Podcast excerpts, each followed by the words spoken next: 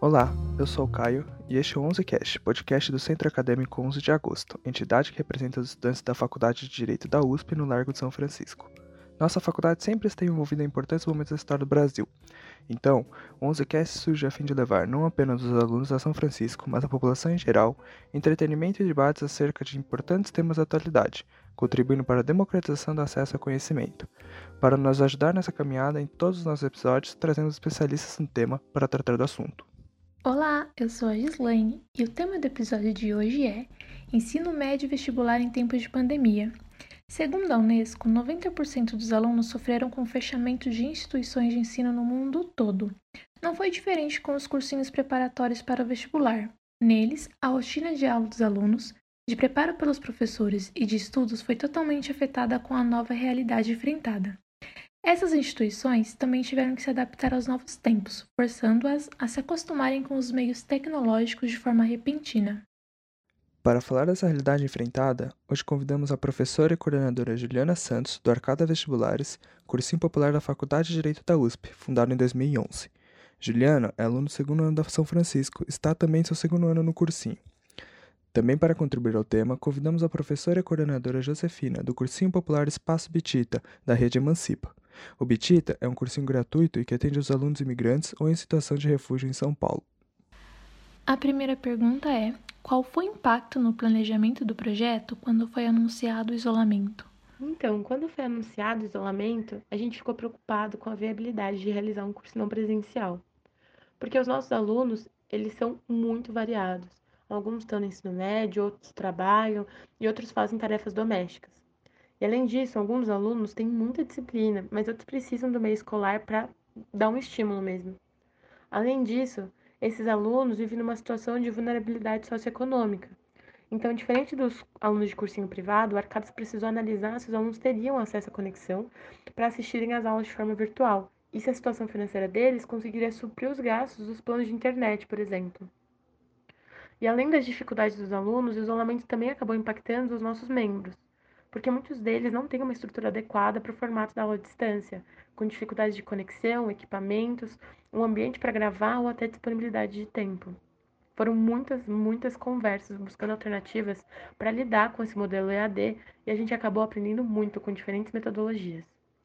No início, o curso surgiu por meio de um drive no qual os professores disponibilizavam as suas orientações de estudo para os alunos por meio de exercícios ou videoaulas das plataformas parceiras. Mas depois, por conta da demanda dos alunos, uma parte dos nossos professores passaram a dar aulas próprias, ao vivo ou gravadas. Essa foi uma grande mudança e uma adaptação desafiadora, por conta desses obstáculos. Mas, na peculiaridade de cada matéria, a gente segue com o curso e com um bom feedback dos alunos. O impacto no planejamento do projeto, quando foi anunciado o isolamento, foi bem forte, né? Uma porque a gente se deparou com professores que não tinham experiência em dar aula online, outra porque a gente, entende, a gente começou a entender que esses alunos, eles não tinham, na verdade, a, a internet, né?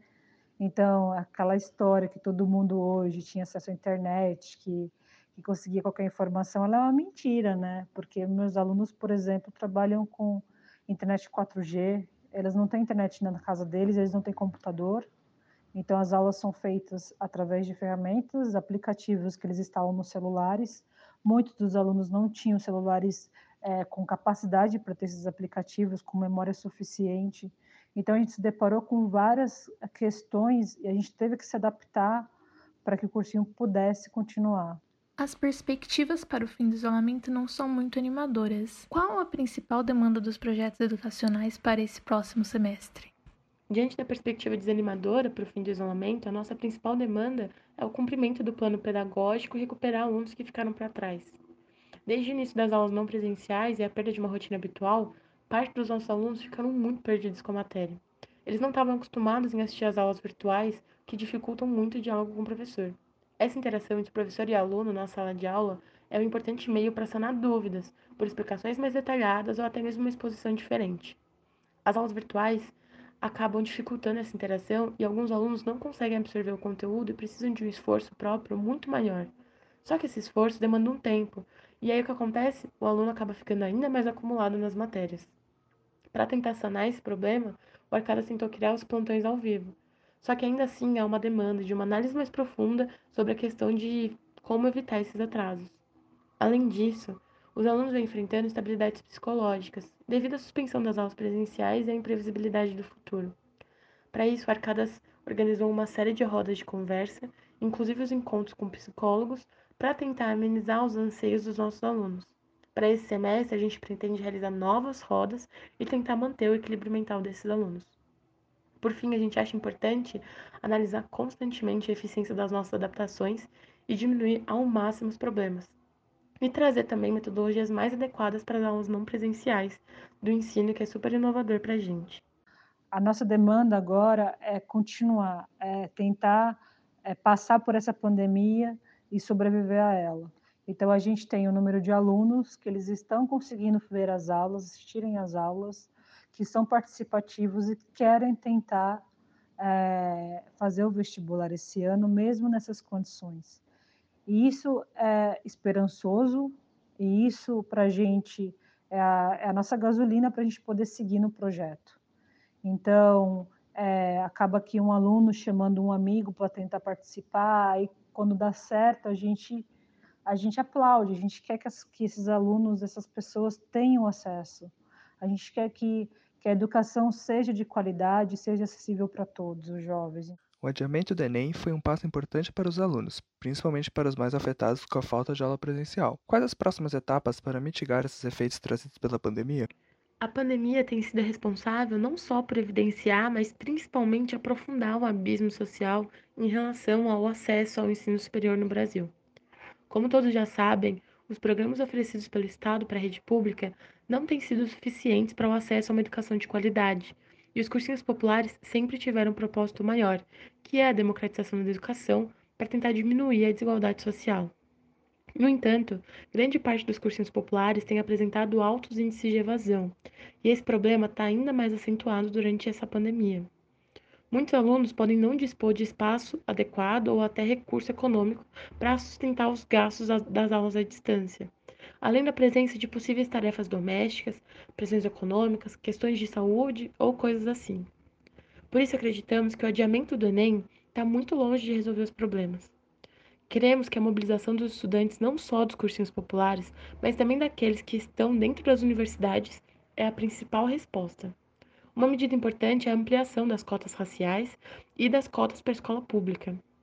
E não há dúvidas que esses dois grupos são os mais prejudicados pela falta das aulas presenciais, tendo em vista que os alunos de escolas particulares possuem melhores infraestruturas para continuarem os seus programas pedagógicos.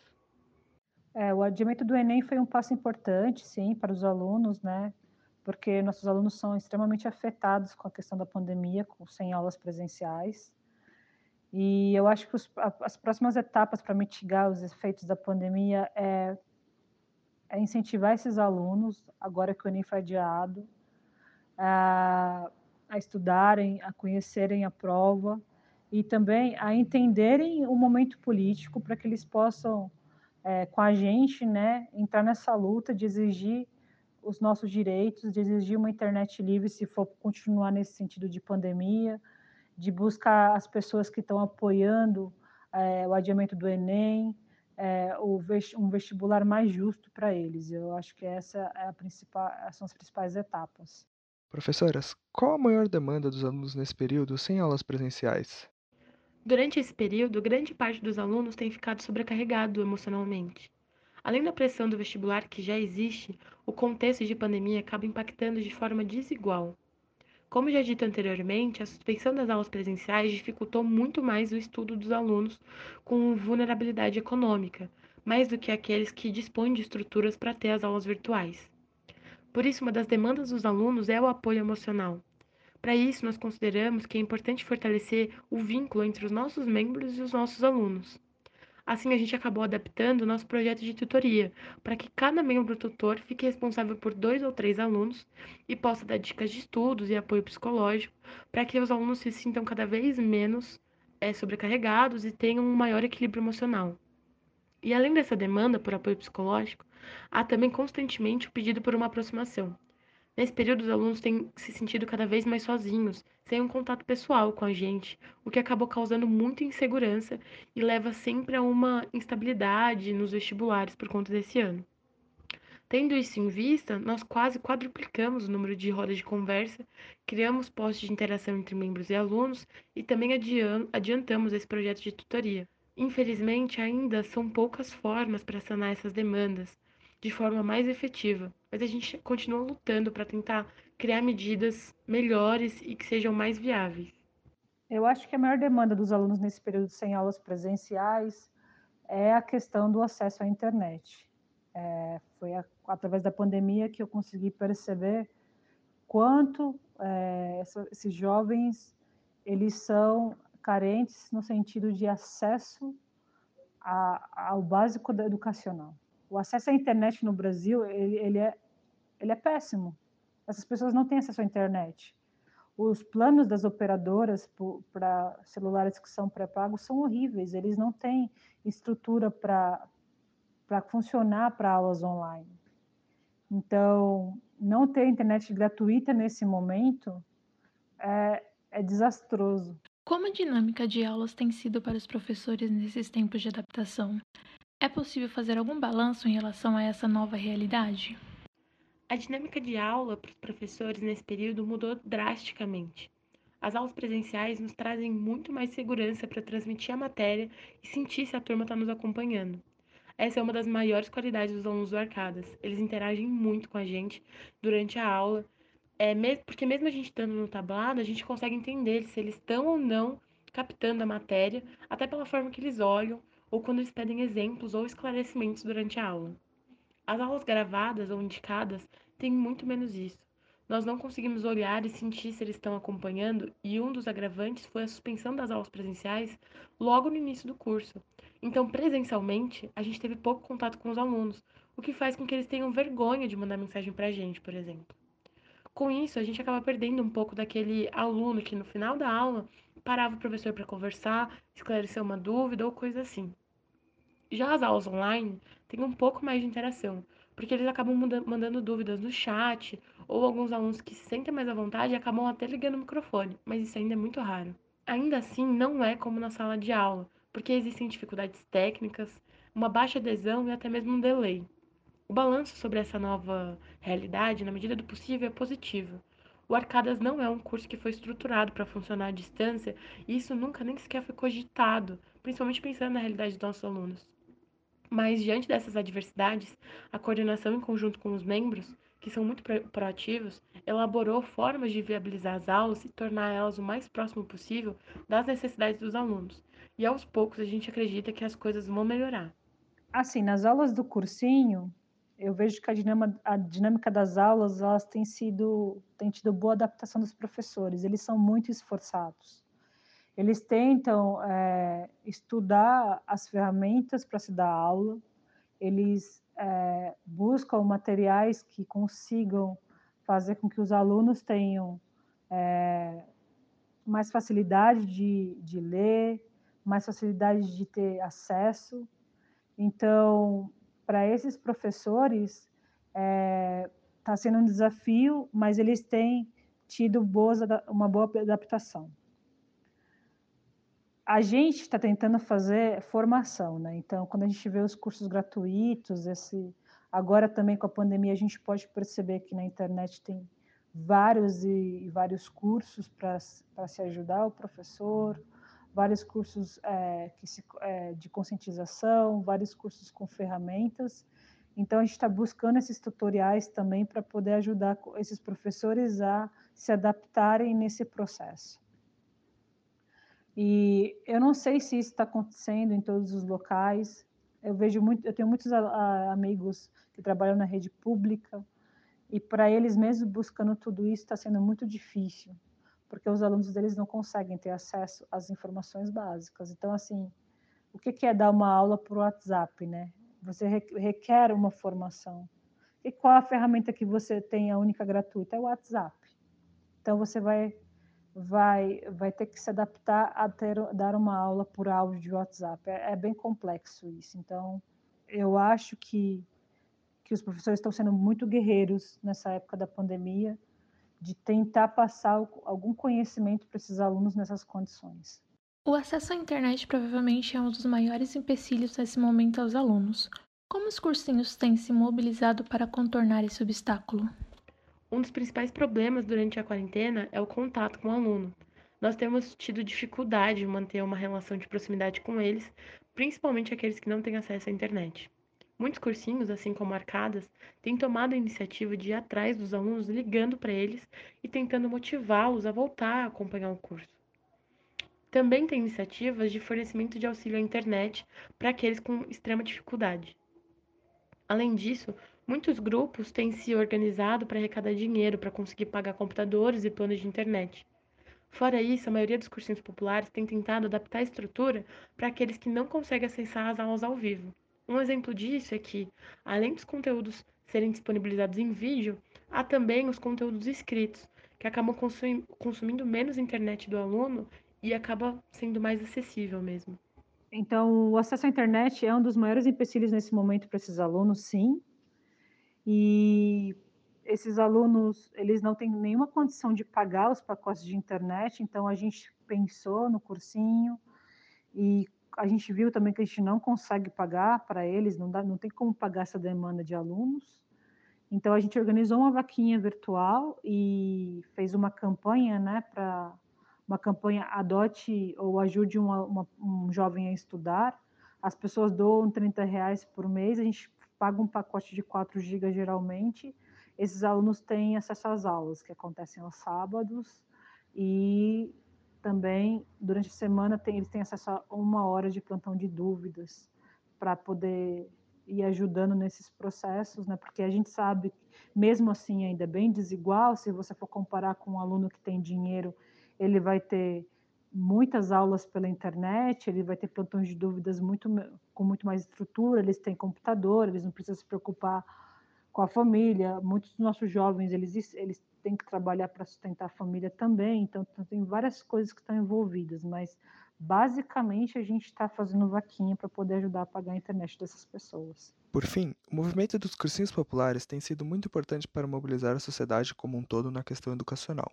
Como vocês acham que a população em geral pode contribuir para os projetos educacionais nesses tempos de pandemia?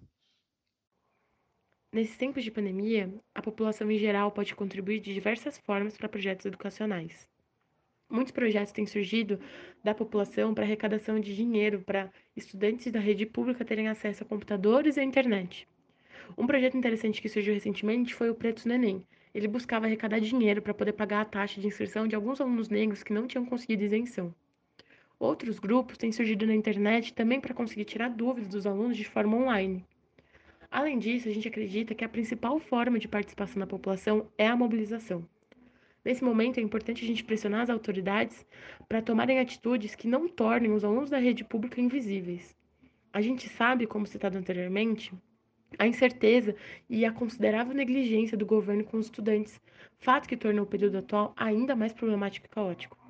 Nossos alunos, além de lidarem com questões particulares do ano de vestibular, enfrentam um quadro de pandemia e ainda se deparam com um descaso acerca do não adiamento de provas muito importantes e decisivas.